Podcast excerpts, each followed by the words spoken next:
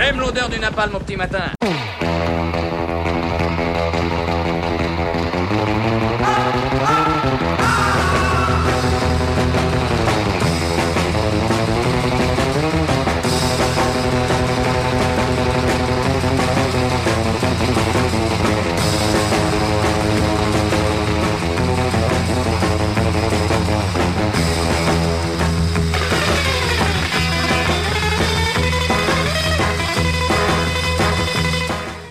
Pour cette dernière chronique de l'année, j'ai choisi de vous parler des mots. Ces mots que j'utilise depuis plus de deux ans dans mes chroniques, ces mots sont des armes et font l'objet depuis toujours d'enjeux de pouvoir et donc d'enjeux de domination.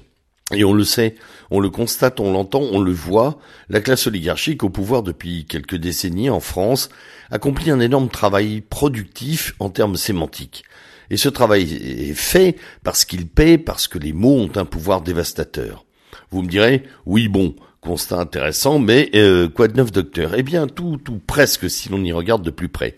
En effet, la nouvelle mouture du capitalisme libéral, incarnée un peu partout par des hommes nouveaux, comme Macron, Trudeau ou Léo Varadkar en Irlande, n'a plus pour objectif le modelage de la démocratie au marché, la compatibilité société-marché, elle entend imposer une norme de vie très précise, celle du modèle de l'entreprise, la maintenant fameuse Startup Nation.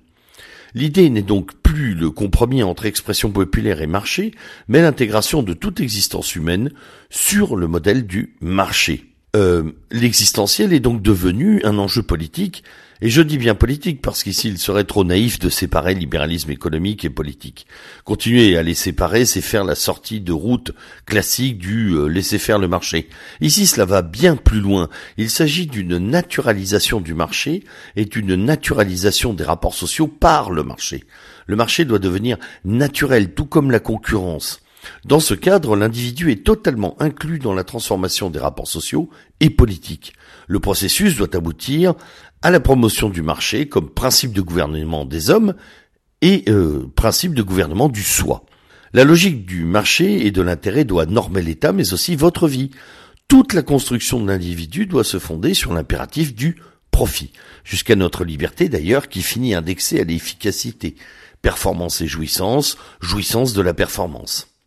Eh bien, cette formidable machine, qui est déjà à l'œuvre et avec succès, a besoin de munitions pour fonctionner. Ces munitions sont les mots.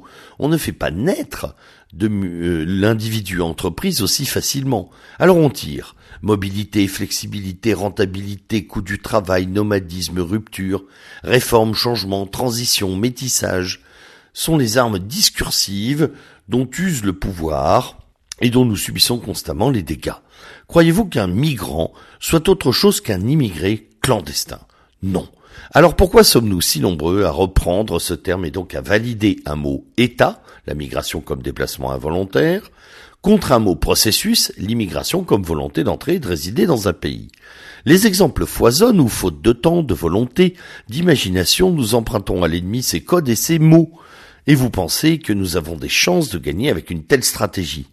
Ce processus de captation sémantique par le pouvoir n'a d'autre but que la soumission à la norme imposée par lui.